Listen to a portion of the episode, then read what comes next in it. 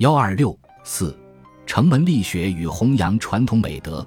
在中国古代的传统道德中，城门立雪是尊师的一个著名故事。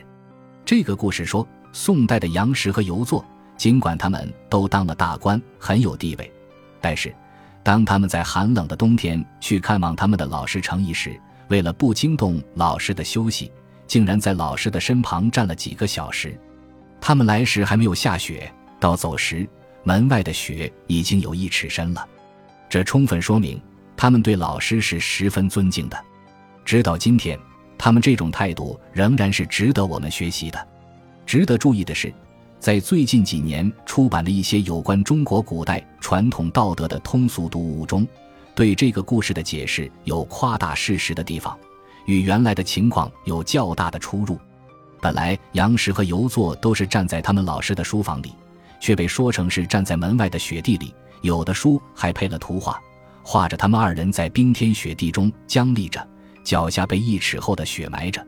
尽管作者的用意都是好的，但是这种不符合原意、望文生义的解释，其效果并不好，是应当纠正的。这种情况的出现，主要是对古书的理解有问题。这段故事，我们现在能看到的原始资料。主要是从《宋史》和《二程集》中来的。首先，我们看一看《宋史·道学传·杨时传》中的记述：河南程颢于第一讲孔孟绝学于西，封之际，河洛之士悉然失之。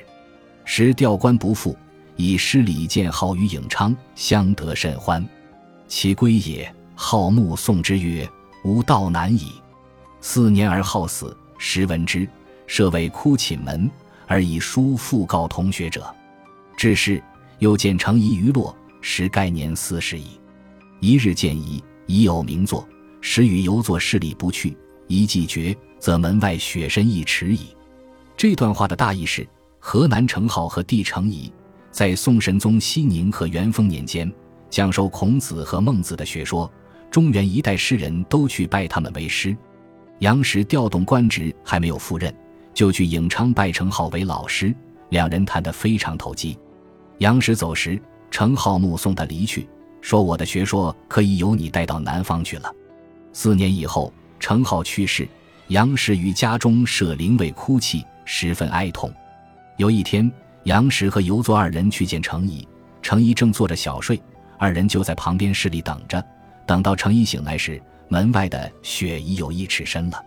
在《二程语录》。侯子雅言中，我们还可以看到由杨初见伊川，伊川明目而坐，二人势立，既绝，故谓曰：“贤辈尚在此乎？